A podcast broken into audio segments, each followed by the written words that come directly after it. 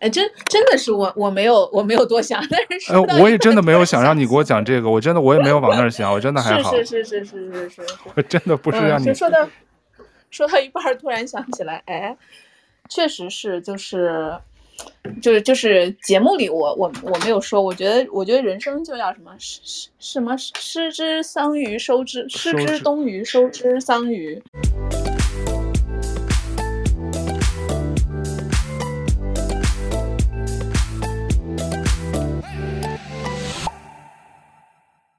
你好，欢迎收听豆瓣酱，这是一档跨越八个时区的闲聊节目。我是宙哥，在北美。今天我聊的一期内容呢，是想聊聊我们人生中遇见的那些贵人，不管是在工作中、生活中，我觉得大家肯定生活中都会有一些，嗯、对你伸出援手，或者是。从他们的角度帮过你一些，对他们来说可能微不足道的一些举动，但是对你个人是有一些，嗯，很大的，最后也不能说人生轨迹的大改变，但是对我们人生是有潜移默化的一些正面的一些作用的人。所以今天我请来了杨老师，还有一个我们好久没来的嘉宾朋友。呃，李怼怼来跟我们一起分享这些话题，欢迎李怼怼跟杨老师。Hello，Hello，Hello。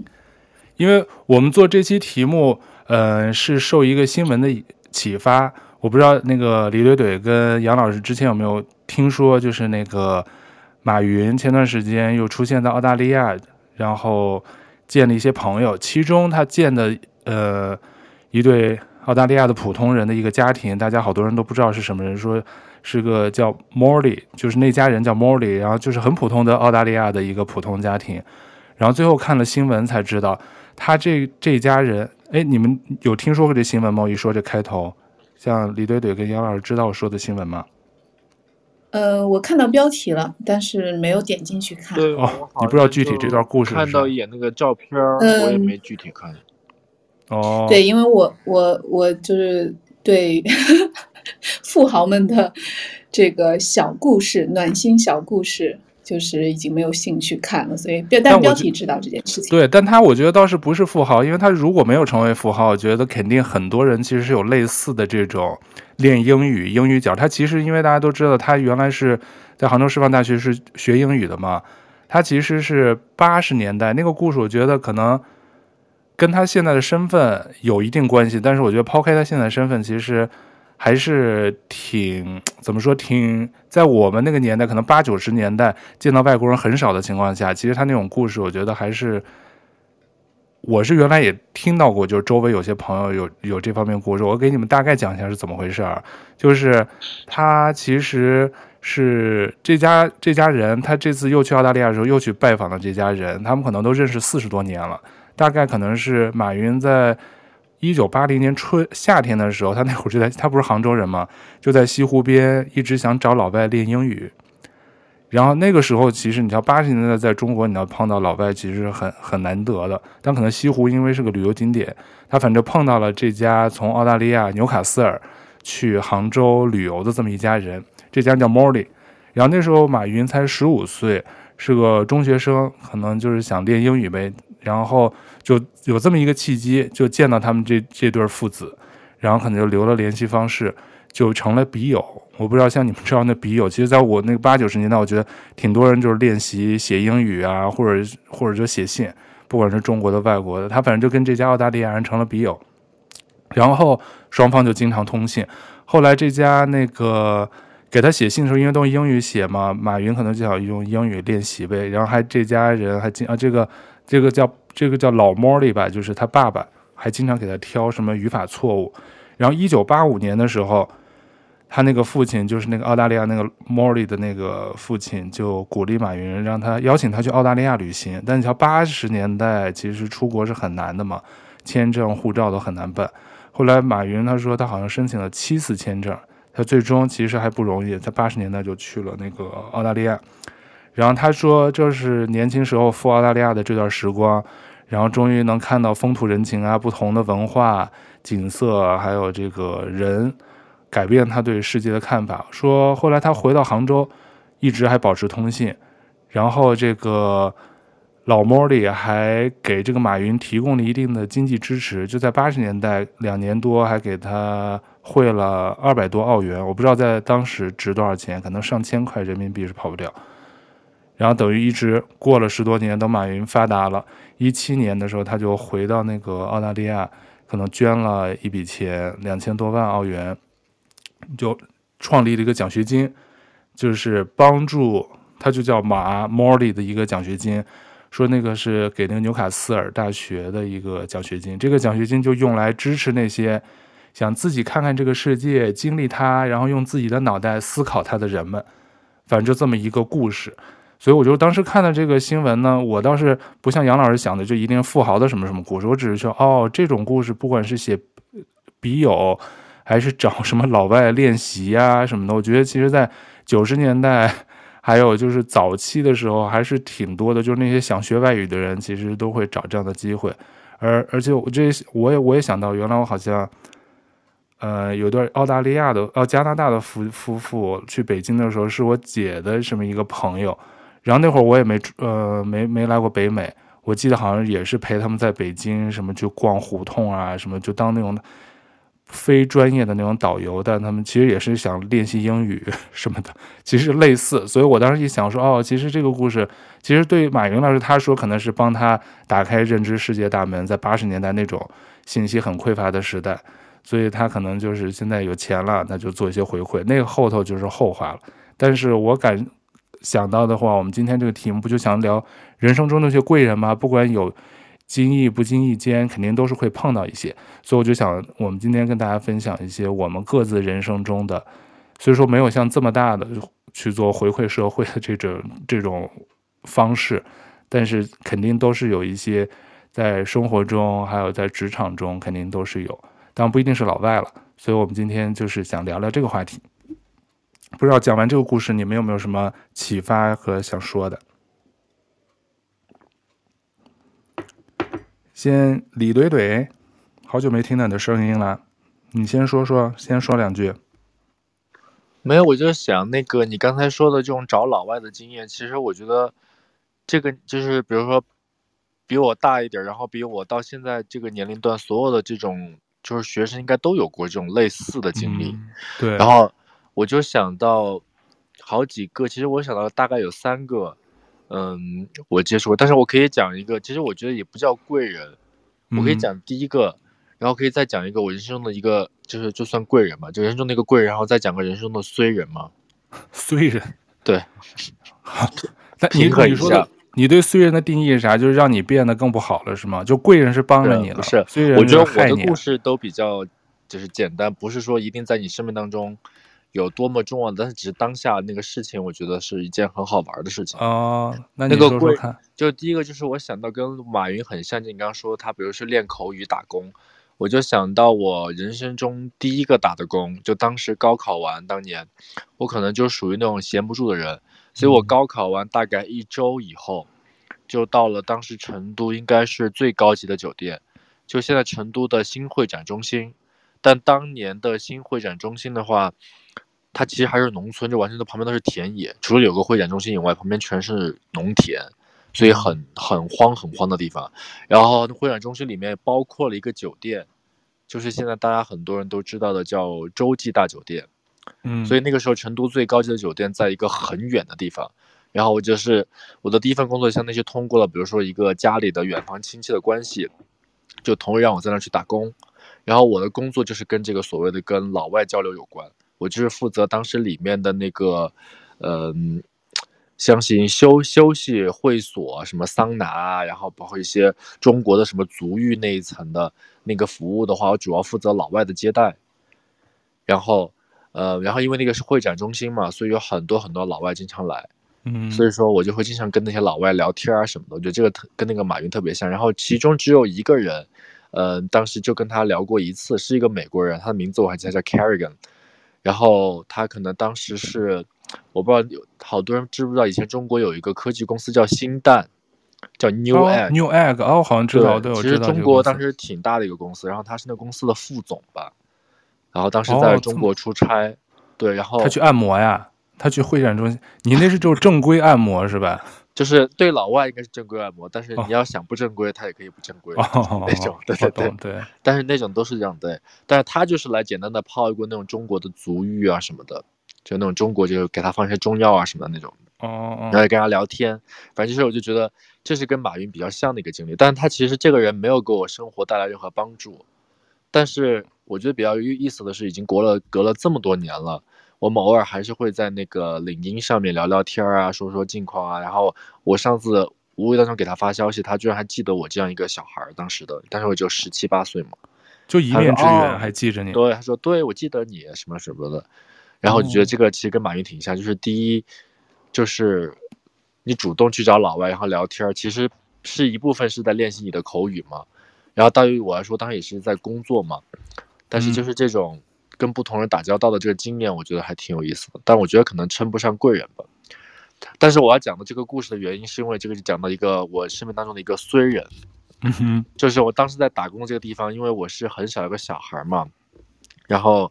他们当时那些人很多人都是其实是外地人，所以我们会有一个宿舍，因为我们经常要上夜班。因为是二十四小时的嘛，那种会所，然后上夜班我们有个宿舍，然后我们就住在一个宿舍，然后有一个一个哥哥跟我就是一个宿舍，然后还有一个什么大叔，我们三个人一个宿舍。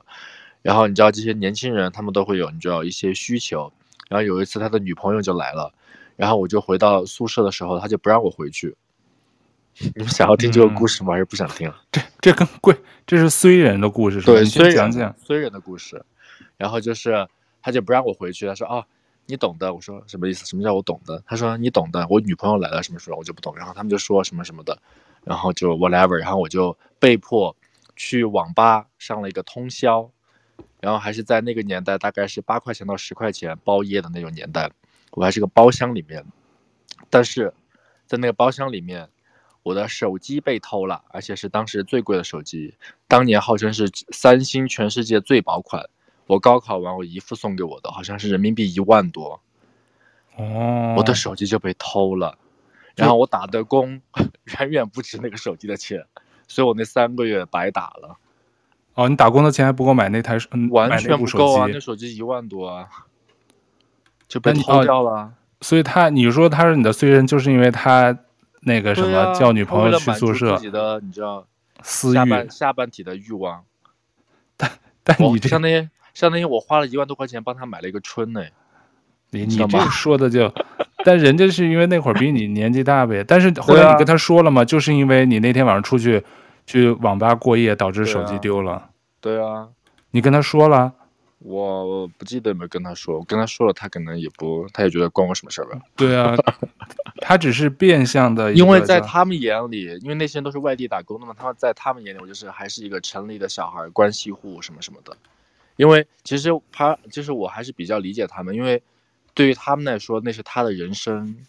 就有可能是他的人生，但对于我来说，我只是来体验生活。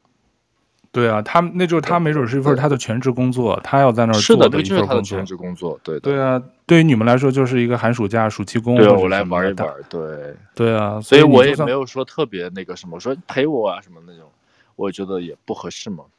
而且，但是是你姨父送的嘛，你也不是直接花你的钱，可能就是心疼，但是没有那么心痛。对啊，反正这就是我想到的那个故事。然后我可以让杨老师先说。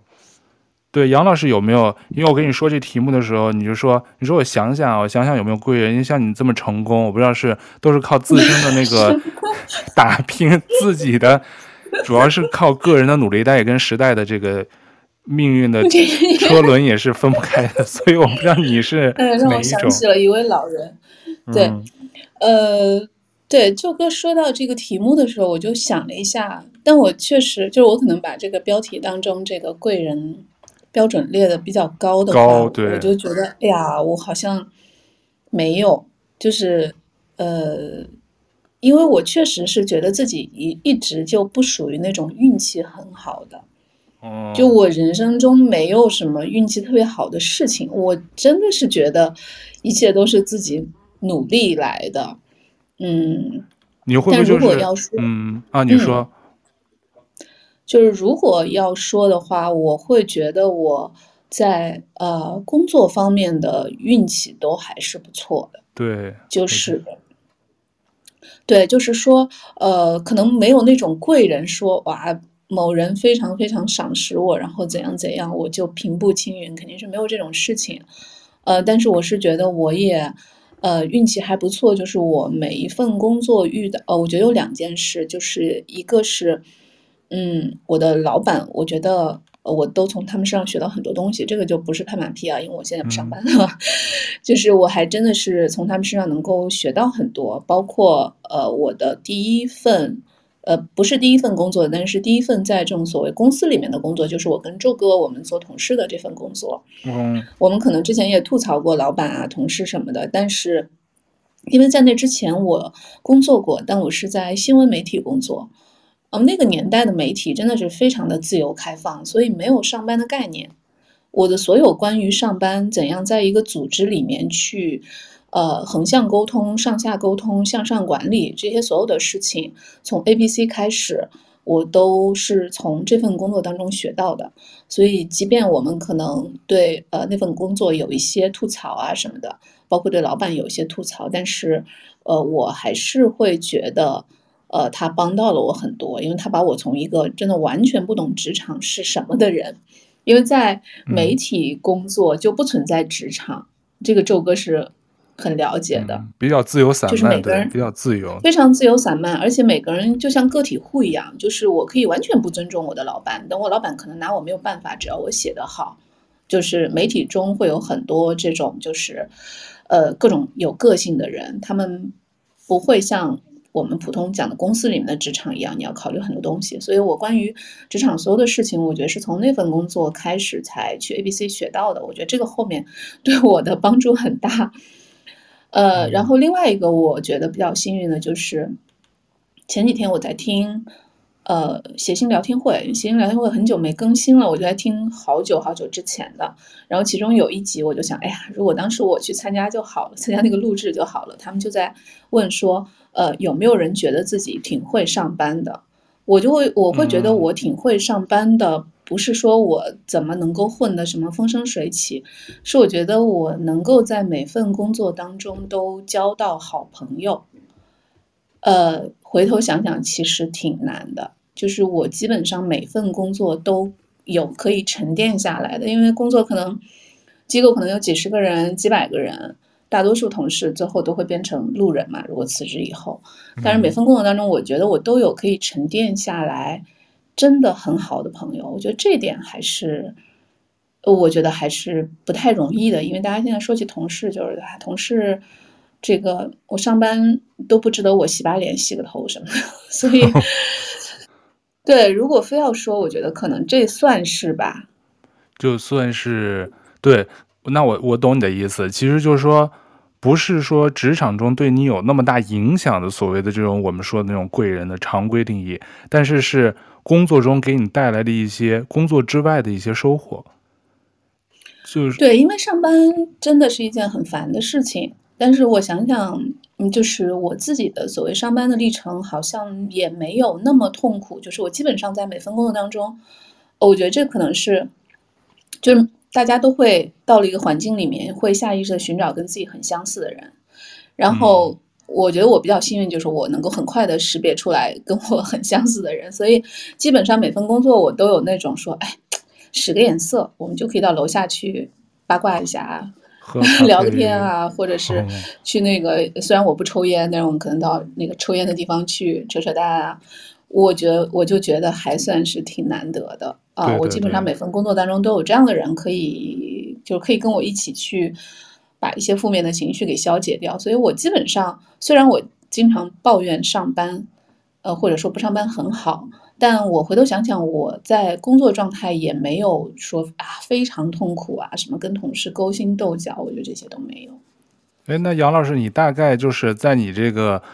fire 开始之前，大概一共有做过几份工作？每份工作都都有这么几个不错的朋友，就像我们当时一样，就其实也认识十多年，是从工作中来的嘛。所以你现在大概做做过几份工了？几份工，呃，媒体的就不提了，因为那个就特别早了嘛。而且我从媒体呃出来以后，我还去读了书啊。就从那个读书之后的第一份工作，其实就是跟你跟宙哥一起。哦，对，那份工作也算是也算是贵人相助吧。要跟题目扣一下的话，呃，就是我刚刚讲，就是说我觉得我在工作当中挺幸运的，就是我基本上没有特别愁过，因为那份工作是我从国外读书回来。当时在国外的时候还没有回国，我就开始在网上看那些招聘的信息，嗯，然后越看越焦虑，因为你知道那个网上的 JD 都会写的要求非常高，对吧？就是你可能去面试，他不一定每一条你都要达到，但是他写出来的都是非常非常高的，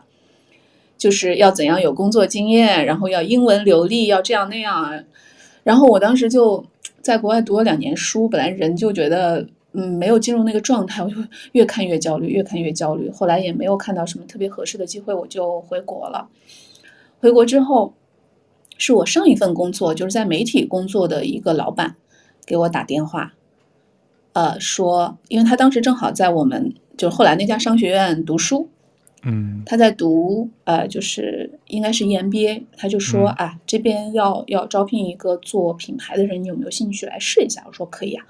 然后后来就是因为这个因缘际会吧，就就就过来了。所以我觉得这个就是我刚刚讲的，哦、对我的第一份所谓的就是呃公司的工作，就是在一个公司里面要朝九晚五，要坐办公室，然后你有你的汇报线，有你的上下左右的这个网络，就是有。有这样的一份工作，在我心目当中，这个是，这个是第一份。然后，呃，这份工作我做了五年，就是我基本上是一个不太愿意去适应新环境的人。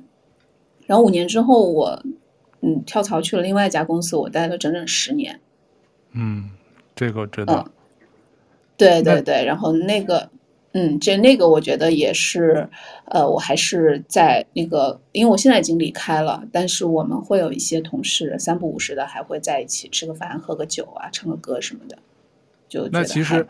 对啊，那你这么一说，其实因为咱们不是在那个商学院成为同事，其实你刚才说你去这这个地这家公司，其实也是在这上学的你前同事，给你就无意间有意无意的给你推荐的嘛，你才才有这么一个机会。所以我一直把这种，因为我其实跟你这你一说就提醒我了，我本来也想分享的，就是我来这家商学院，也是我在上一家做媒体的时候的一个同事，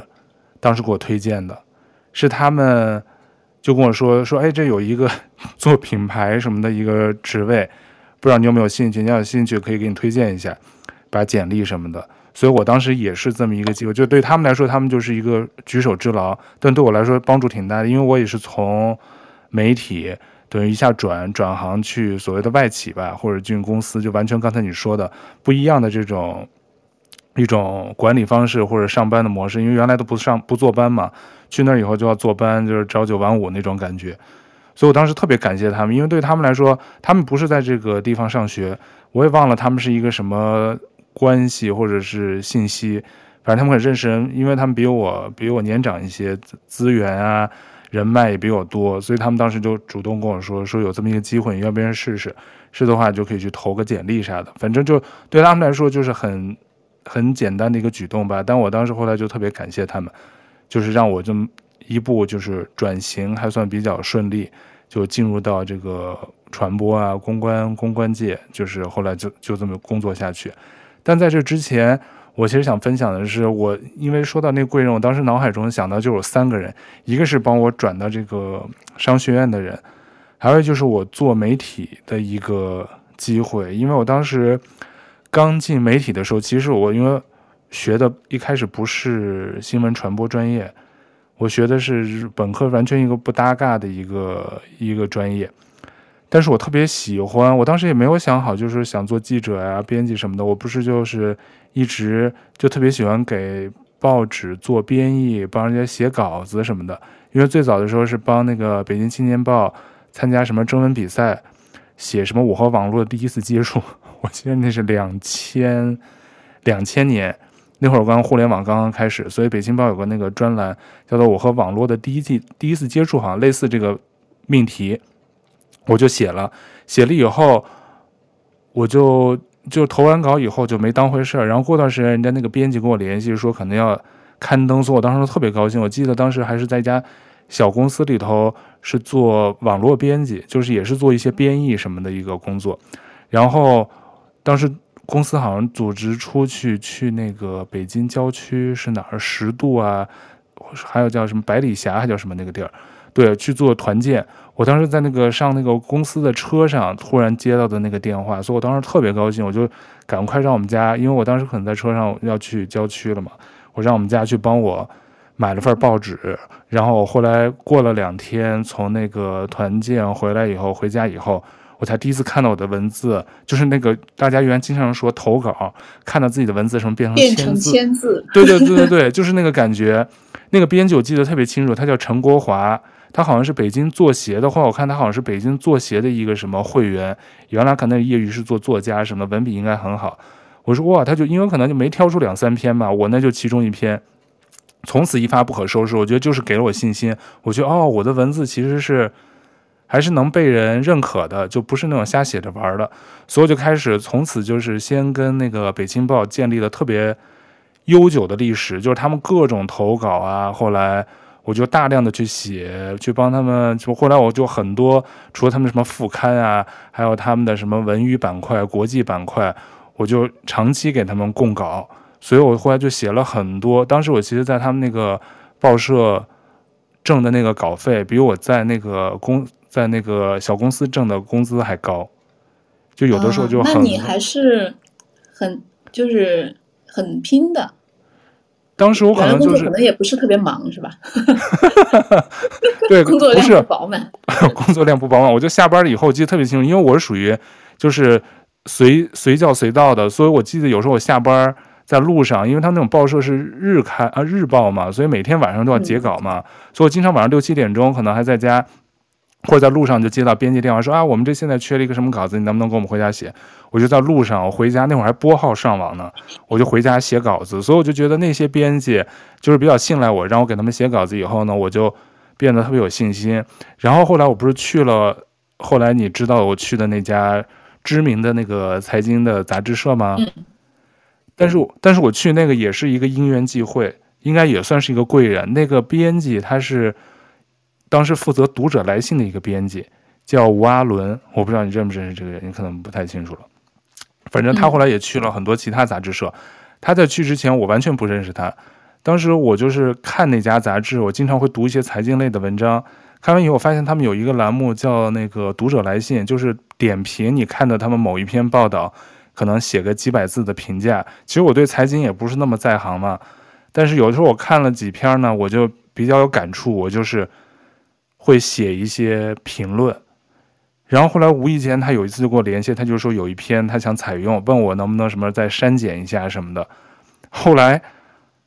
有了那一篇以后，他可能就觉得跟我沟通特别方便。他后来就有的时候，他可能有的时候那个读者来信没有特别合适的读者来信，就有的他可能来信很多，但他不一定都能被采用，或者文字不够嘛，是吧？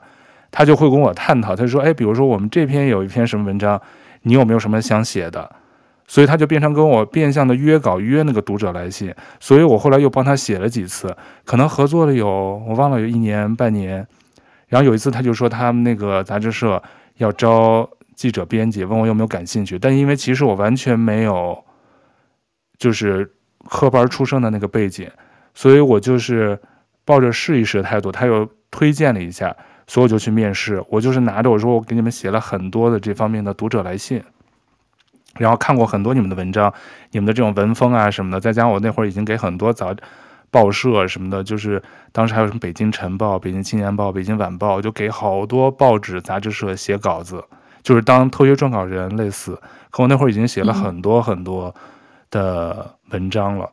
所以就是靠那个，就等于我的敲门砖是靠我原来已经发表了很多大量的作品，然后他们的那个编辑就是吴阿伦推荐完了以后。面面了编辑什么的，后来他们觉得让我试一试，我才这么进入那家杂志社做记者的。然后后来我是离开了杂志社，我才重新再去我去研究生，我才去读的新闻传播专业。新闻，嗯，对，其实我先做新闻那会儿没有学过新闻，但比较好的是因为那个杂志社的大部分人百分之五十的都不是学新闻的嘛，有学财经啊、学法律的，其实他的背景是比较多元化的。真正是新闻专业的，其实可能有一半儿吧，包括老板、大老板那些可能都是。所以我觉得我进入那个传媒的一个契机，除了跟自己的努力 大量写稿分不开，但是我觉得那个吴阿伦对我帮助特别大。所以我进去了以后，我进了那个杂志社以后，跟他还同事了一段时间。后来他就离开了，他比我先离开，他就去别的杂志社。但后来因为一些一些原因，呃，他就跟很多人就失联了。我后来就没有跟他再有任何的联系了，比较可惜。但是我一直心中还是把他当做我进入这行的贵人。我当时后来去了杂志社，还请他，我爸妈还请他来我们家吃饭啊什么，我还见过他老婆什么的，去我们家吃饭。所以我当时一直心里是很感谢他的，给我这么一个机会，就是从业余的一个作者变成了一个专业的记者吧，或者是对从业的，所以我是挺感谢他的。还有就是后来我进，咱们俩成为同事，我比你先去嘛，但是也是我后来这家杂志社的一个同事。他们夫妻俩就是推荐我来的这家这家这个地方，所以我觉得他们俩我的这些贵人全是跟我原来那个杂志社相关。哎，哎呦，李哥听了半天，不知道有什么想说的，我可能说太多了。没有，我觉得就哥那个点，我觉得说的特别好，就是你刚才说，我觉得这个吴阿伦一定就就他肯定是算你的贵人，但我觉得你提到一点特别好，就是说你自己的努力也很多。就是这个观点，我特别赞成。就是我们不，就我的观念中啊，就不是说这个贵人一定是，你知道，就像喂婴儿一样，完全把那个吃的喂到我嘴巴里，然后我自己才让我成长起来。其实不是这样。我觉得我理解的贵人，就是说他在你需要的某一个转折点，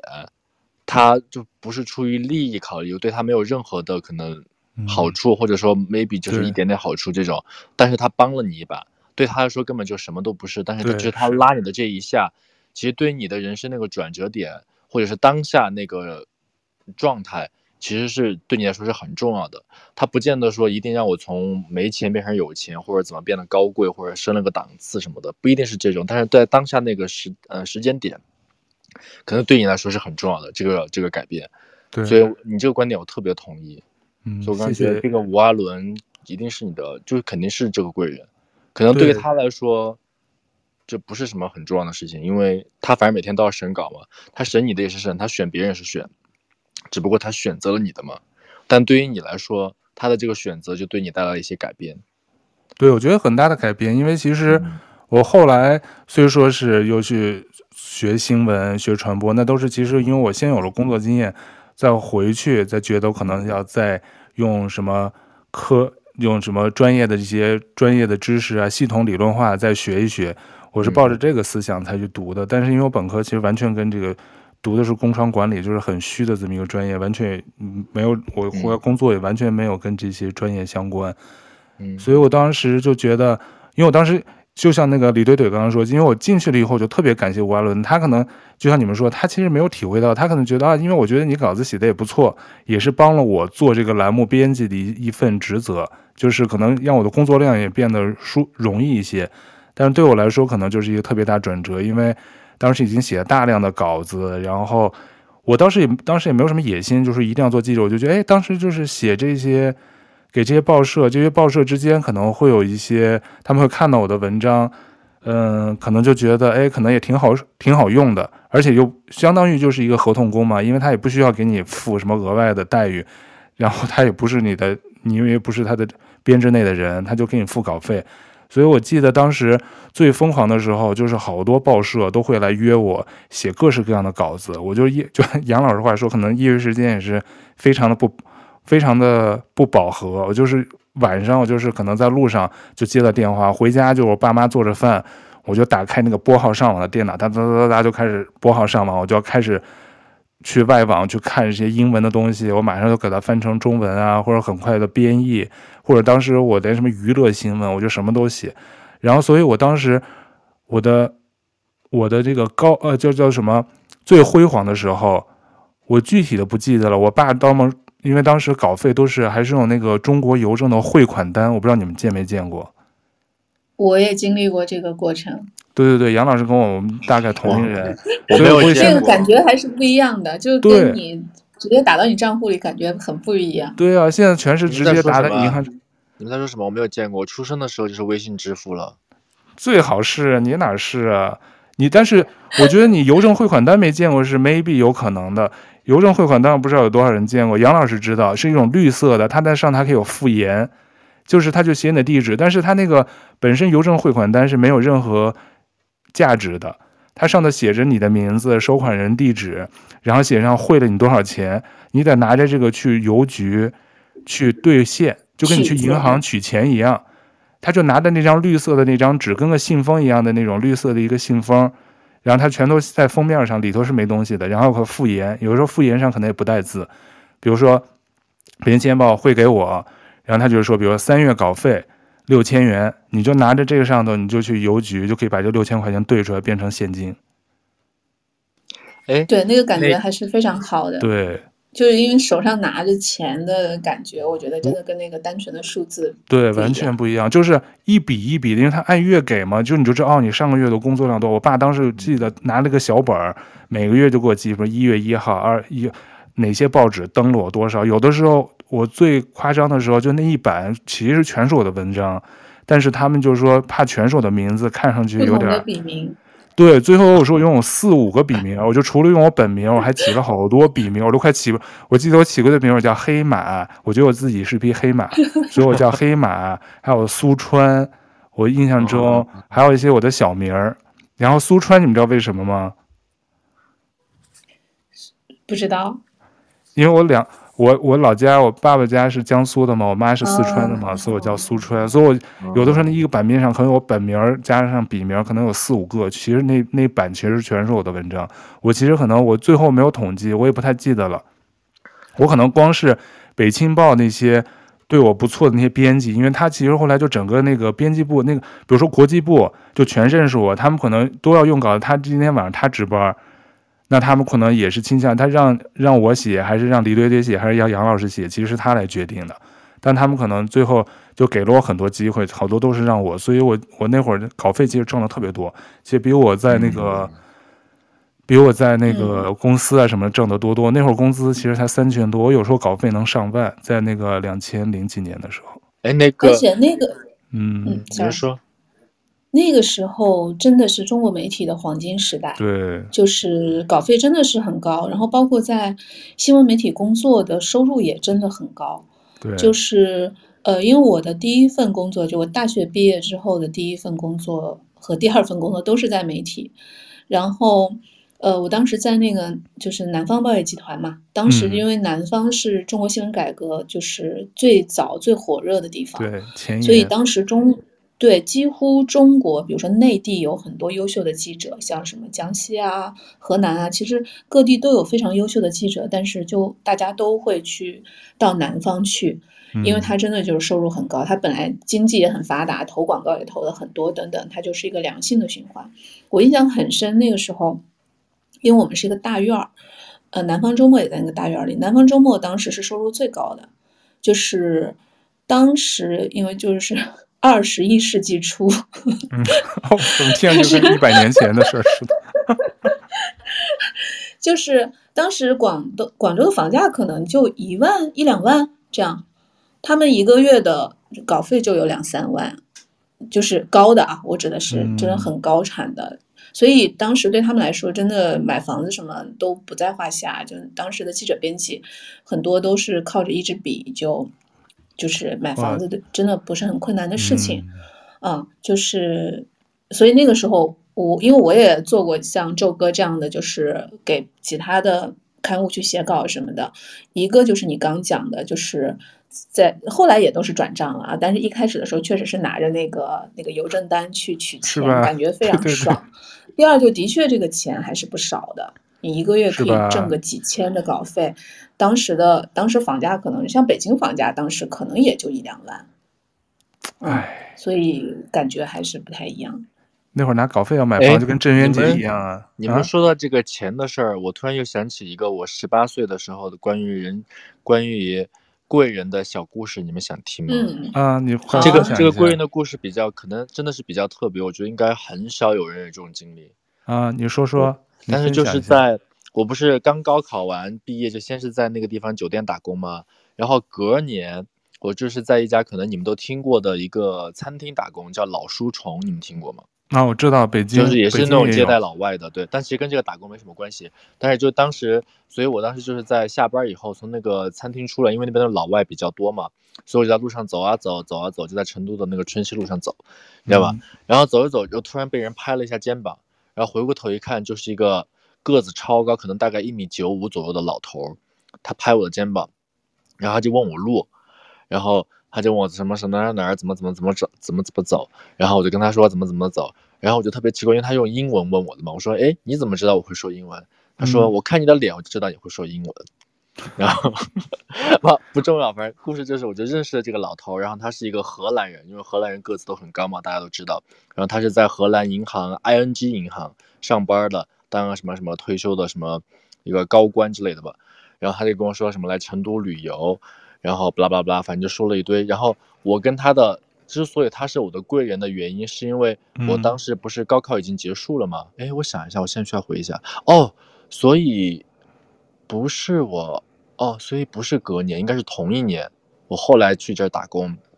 对，但是同一年我在那儿打工。然后我当时高考结束了，但其实我当年考试考得不是很理想，嗯，所以我当时就心里有一点那个障碍，因为沮丧。对，然后大嗯，他不是之前讲过嘛？因为我们家是单亲家庭嘛，所以说我当时其实跟我爸他们的关系不是很好，然后我就不是很愿意让我爸给我出钱，因为我爸就算给我出钱，那个脸色也不是很好看，所以我从小就养成那种就不是很喜欢找他要钱的感觉，所以当时我也不知道我是从哪儿来的勇气，然后我跟那老头聊得很好嘛，然后我就做了一件其实现在想想其实是一件挺可怕的事情，我就跟他说，我说。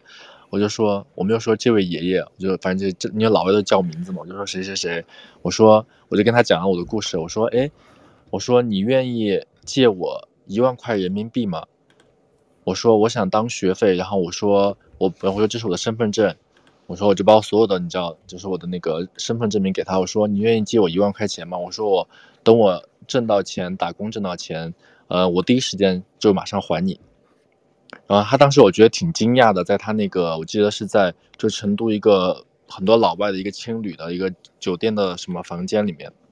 是很诧异的看着我。然后他你怎么哎？我打断，你怎么跑的他？你怎么跟都跟他一块去酒店了？就是说你带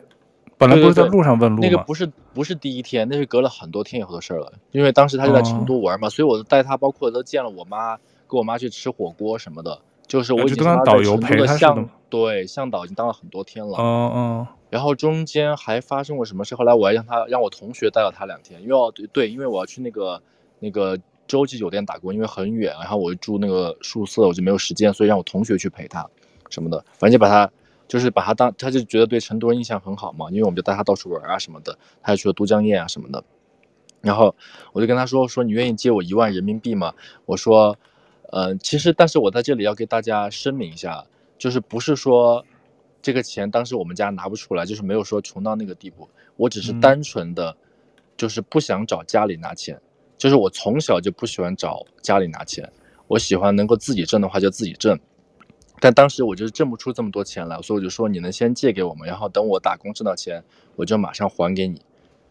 那。然后当时他特别诧异的看着我，但是最后反正可能我们两个中间说了得有一个多小时吧，就沟通中间再沟通，他没有不相信我，而且问我，比如你拿来干嘛什么什么的，然后可能他在银行上班也比较严谨吧，然后他就带着我出去，在某一个银行的 ATM 就直接把钱取了给我，取出人民币吗？对，取出人民币，所以当时他还给了很高的手续费，因为他是国外银行卡。哦，但是，然后这件事情当时我就非常的。我其实当时有一点儿，就是有一点儿特别兴奋，特别激动，嗯，但是我没有说什么特别。其实我我说实话，我当时没有特别感恩，或者不是不是没有特别感，就是没有说特别感激他这件事情，因为，嗯，我当时对我来说感觉是因为我前面说就不是说我们家拿不出这个钱来嘛，但是对我来说特别像我自己，特别像那种比如说你开初创公司，然后去找那种 VC 谈。然后拿到第一笔投资的感觉，就特别像那种，所以我特别兴奋，我就飞奔骑着自行车回家跟我妈说这件事情。但其实当时我妈特别不高兴，说问你为什么要这样做？然后我就跟她说了我的理由嘛，我说因为我不喜欢找父母拿钱，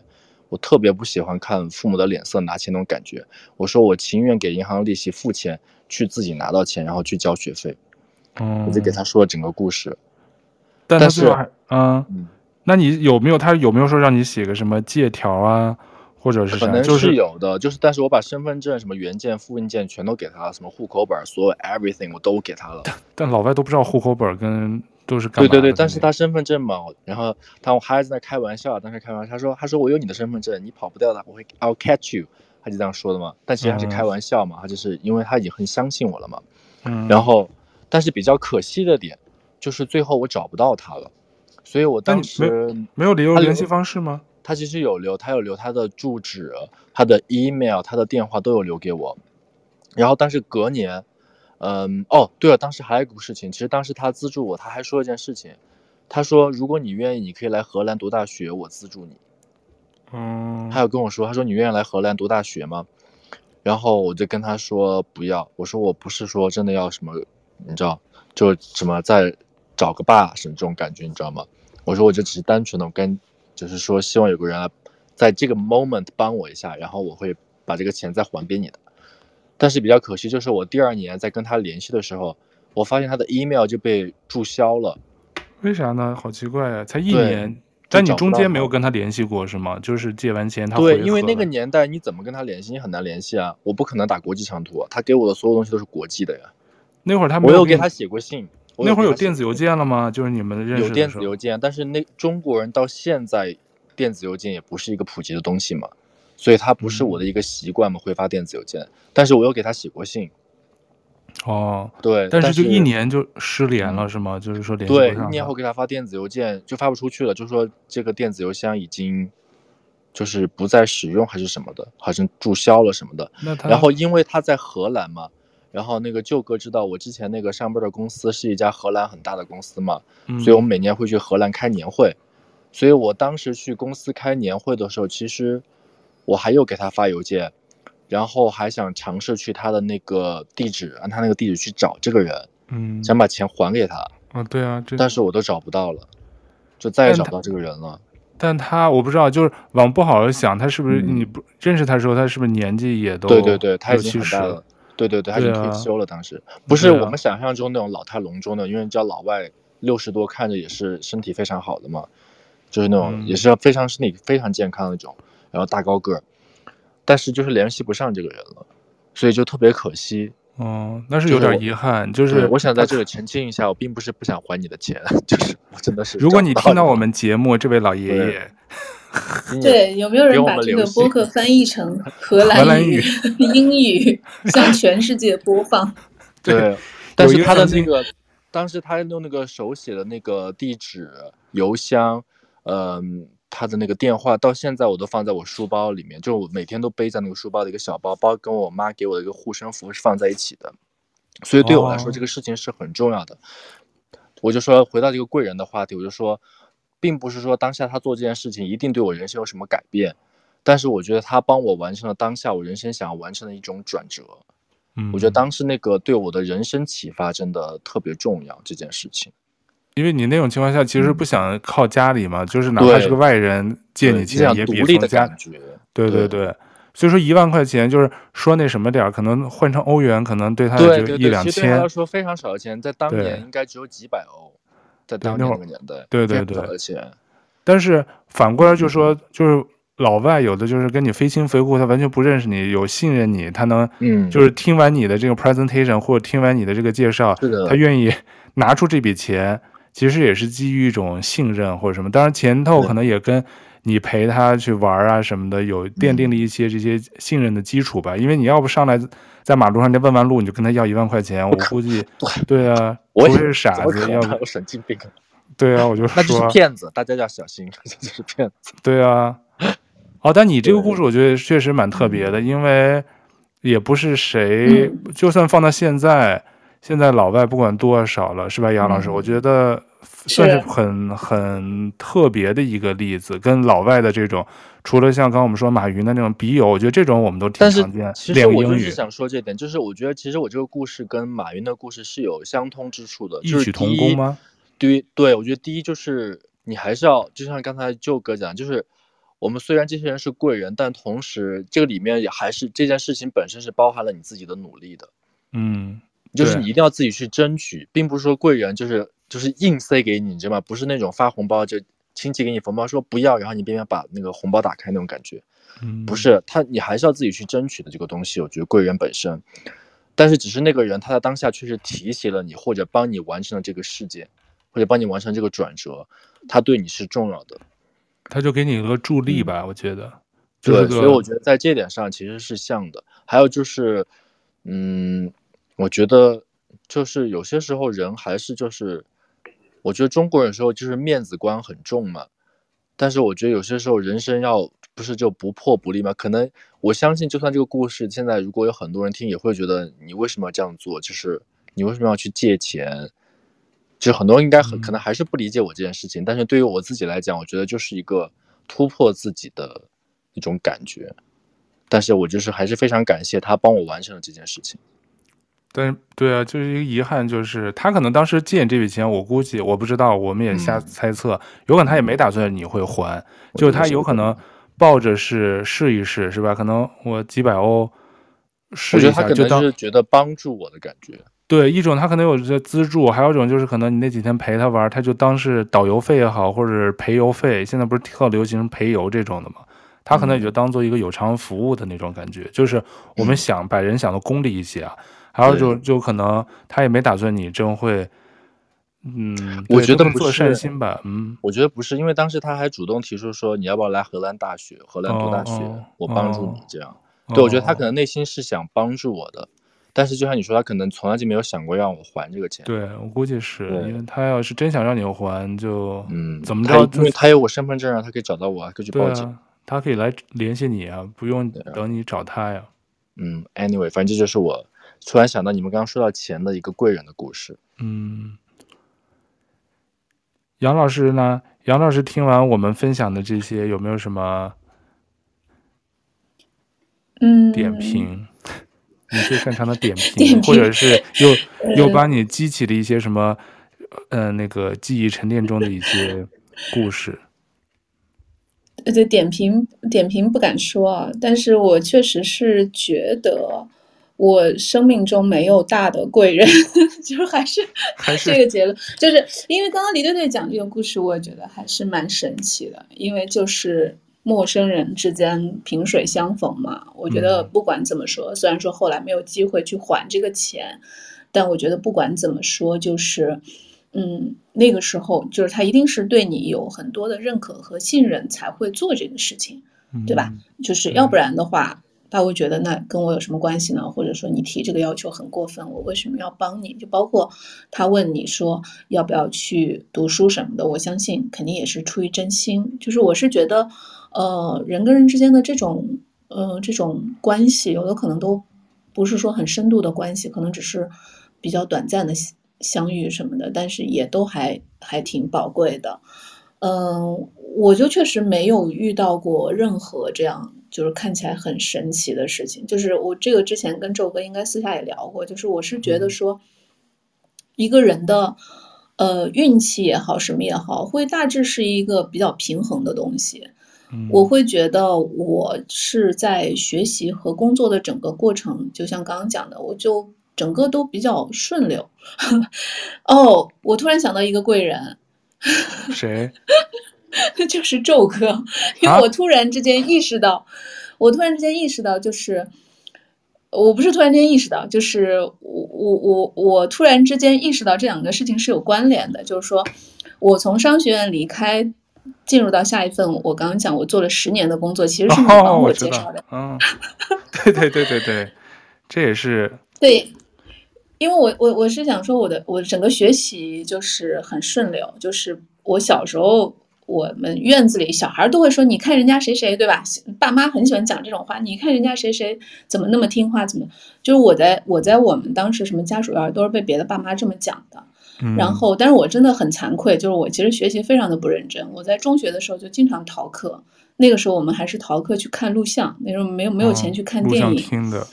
就是看香港的那个录像嘛，武打啊，什么各种言情啊，包括周星驰的电影，都是那时候逃课去看录像，去吃什么串串之类的。就是包括我到工作当中，就是我刚刚讲第一份工作是我。不是第一份工作，就是我我跟宙哥共同的这份工作是我前一份工作老板介绍的，嗯，然后我下一份工作是宙哥帮我介绍的，就我整个没有经历过说很焦虑的，呃，到这个求职市场上去，呃，不停的去面试，然后不停的受打击，我整个没有经历过这些，呃，然后宙哥帮我介绍这份工作也是因为，呃，当时是猎头找了你嘛，对吧？对对啊。呃，去面试这个职位，然后一切都很顺利。但是当时因为你已经有计划要出国了，对，所以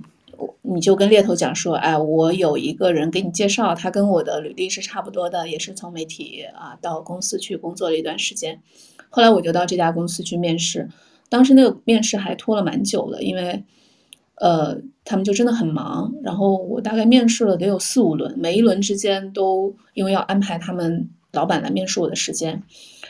但是即便是如此，我觉得整个也都非常的顺利。就是我就一轮一轮面试，然后就到这家公司。到这家公司之后，就像前面讲的，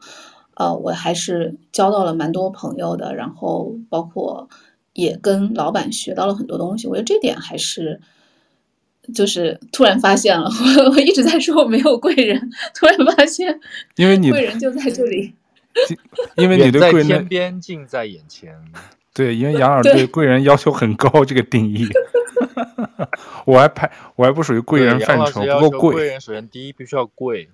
不够贵。对啊，我只是个人而已，只符合一半儿。就是就是整个特别的顺顺畅吧，我觉得这个就其实就足以感恩了。对，真的是，就是平平淡淡，有时候才是真。就是顺顺利利的，我们也不求什么大富大贵，不是经常说。但是就是有身边，你就在合适的时候、时候的契机，然后自己又是完全准备好的情况下，有一些人就是顺水推舟，或者是赠赠人玫瑰的那种感觉，嗯，可能就是对你个人就是有一个特别大的一个改变。但是旁人可能当时我其实也没有说是贵人，我也就是刚好。碰巧就找到我，然后面了一轮，本来然后就想继续往下，但是那个时候，因为我当时也是抱着试一试，我说啊，那就列，那就就谈谈呗。但那会儿已经有出国的计划了，但等他们开始有了一轮初初步的面试，然后就想继续往下再继续的时候，那个时候我已经拿到那个加拿大移民的那个那个签证了，我就必须要出发了，所以我说那我就别耽误别人，看人家也挺赏识的，我说那我必须得。介绍一个特别靠谱的，跟我一样靠谱的人，所以我才把杨老师推进去。没想到杨老师从此一干就十年，跟我出国的时间差不多了，都是 相当对啊。你也是很靠谱。我当时还想，我要是留在那儿，我未必能干那么久呢。嗯，我觉得这一点也是，就是嗯，我是觉得我之所以在这个公司能够待十年，因为呃，因为我是做品牌的嘛，做 PR 的。这个岗位其实是很难怎么讲，很难量化的一个岗位，嗯，因为它几乎所有的工作都是主观和呃和你对这个世界的认知和审美相关联的，呃，这个说的可能有点抽象，虚，嗯，就是说白了就是呃，它不像是一些呃技术工种。比如说我是做销售的，那你有很多数字可以定 KPI，或者是我是做运营的，那也有相关的这种维度。呃，我觉得品牌完全是一个非常主观的东西，所以我们经常可以看到，品牌就是非常大的公司会在品牌上出，呃，非常就是犯非常非常低级的错误，就是因为它没有一个标尺可以去量，然后它大部分的决定都来自于老板怎么想怎么看。所以我觉得我还挺幸运的，一个就是周哥推荐了我，第二个就是我是觉得说我跟整个公司的气场和老板能够比较以一种比较职业化的方式高效的工作，因为很多很多做品牌的人最后心力交瘁，就是因为呃他知道什么事情是正确的，但是他没有办法通过内部的沟通，呃，让大家都这么认为。所以很多呃，尤其是我们会看到有些民企，我觉得外企在这方面他们有很多经验嘛，他们有会有一系列的操作手册。但是很多民企在在品牌上会跌大的跟头，就是因为啊，老板一句话一拍桌子，这个事儿就定了。那我作为一个专业人士，我没有办法去对抗老板的权威。那那其实就会做出很多，你明知道这个事儿不对，但是我作为一个小兵，我何必去跟老板拍桌子呢？没有必要。然后这个事儿就会变得没法处置。我觉得我很幸运，就我之所以在这个公司能够待十年，包括我离开的时候，跟同事们、跟老板们也都就是。大大家也都是 恋恋不舍的，就我的公司也很恋恋不舍，就是因为我觉得没有这些问题，就是大家可以以一个比较职业化、专业化的方式来处理。我觉得这个其实也是一种缘分，因为有的时候跟你的专业度没有关系。对，你如果碰到一个，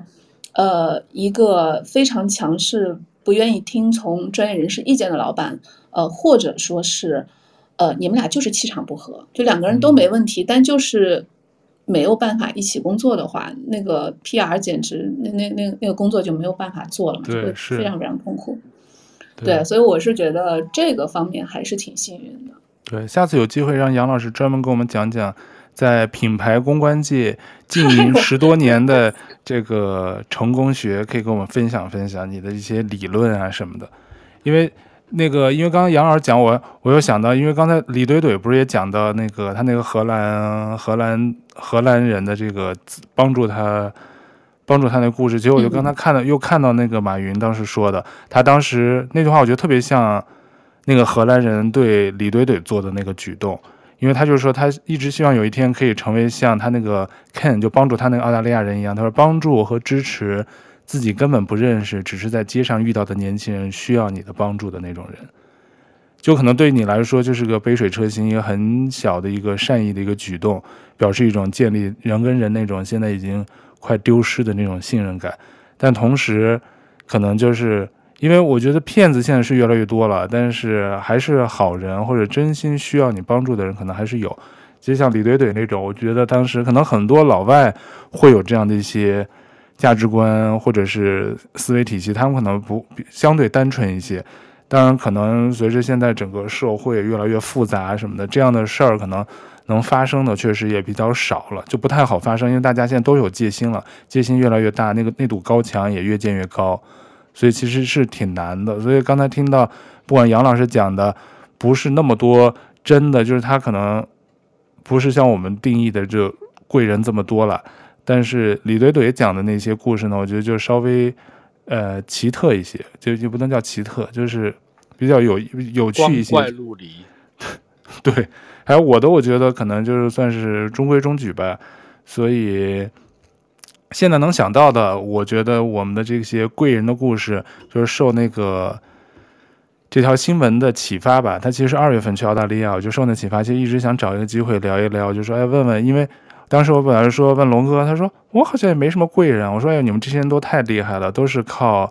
靠自己的努力就走到今天这一步，都是很顺利的。哎，不是，我想再插一句啊，那个九哥，嗯，我突然反应过来，就我突然想到一件事情，就马云，嗯，对于他来讲，他说的这对澳大利亚夫妻，包括他们的小孩，嗯，对他来说是他人生最重要的贵贵人。嗯，但有些时候，其实我们在看一些媒体采访，包括我看一些 YouTuber 啊，那些 UP 主做那个马云生平什么视频的时候，在他们的眼里，他们其实觉得孙正义就是软银的老板，其实才是马云的贵人。因为其实说实话，如果没有软银的投资，他们阿里巴巴有可能当年是存活不下来的嘛。因为是靠有软银的这笔钱，他们阿里巴巴才变成一个独角兽，然后不断发展发展壮大的嘛。但是其实对于马云他自己来讲，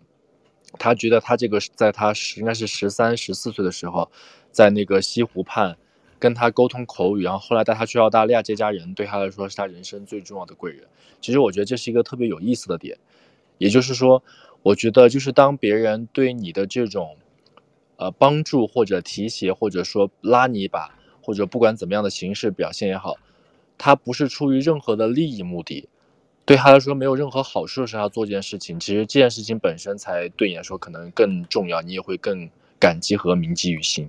对对，这可能就是为什么最后他觉得孙正义对他说重要性，反而没有这两个澳大利亚普通路上的普通人对他说意义更重大。哦，那也不这么说，我觉得他那媒体可能也是有一些就是渲染他这段友情嘛，因为他毕竟这，因为你说的那个，我个人理解，因为这只有马云自己知道谁是他对他最重要的。但我个人的揣测就是说，孙正义只是他生意上的一些合作伙伴，帮助过他的一些重要人。然后，但是像这个 Molly 这一家，只是就是普通的一些人，可能帮他打开视野，对他的那种没有经济上的这种怎么说？就不是他已经进进入他那个做生意的那个阶段的人了，因为这个贵人只是我给他定义，他当然也没说这是我的贵人，他只是说我们有一个四十多年的这么友情，十五岁一直到他现在认识几十年的交情，可能有这么一段就是这么一段轶事吧，我觉得。但是孙正义的那个可能就是我觉得另外一个层次的他商业上的一些一些关系或者是友情了，就是我们就不太懂了。我只是说，看到他这种普通人的故事，就特别像，比如说你刚才分享的，其实都是普通人的故事啊，未必一定是什么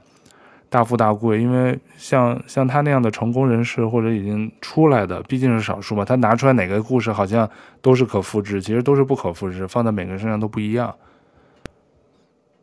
但是我觉得每个人应该都接受过别人的帮助嘛，嗯，所以我觉得其实像这种刚才舅哥讲那个特别好，就是说如果能够把这种，就是对。你接受过别人的帮助，然后如果你能把这种善意或者是好的行为，然后你再传递给别人，对，这种其实特别棒的，我觉得。对对对，这就像有的时候在加拿大那个 Tim Horton 啊，这种就原来就有这样，就是有个人某一天心情特别高兴，是吧？我们经常，但我还没有碰到过，他就去 Teams Tim Horton，哎，中文叫什么？就是他就比如说扔五百加币或者扔二百加币，他就给收银台，他说今天。所有的那个这二百块钱放在这儿，后头人买什么东西都拿我这笔钱来付。他其实能帮助好多人，就是那种让其实你喝个几块钱咖啡也不是喝不起，但是他那种传递出来的那种爱的那种感觉，或者让你这个受贿的这个人受到嗯受到这个受贿的这这一方，其实是心情会很好的这一天，就是类似于这种感觉，就是赠人玫瑰收手留余香的那种嘛，就是你看到以后。可能这种你随手帮别人一下，你不知道对别人会产生一个多好、多么大的一个你也不知道的一个影响。我是说好的方面。对啊，英文里不就有句话就叫嘛，You made my day 嘛，对吧？对对对，是啊。所以我就希望我们如果有能力，以后碰到没准哪天就是随手的帮助别人转发一个什么东西，有可能就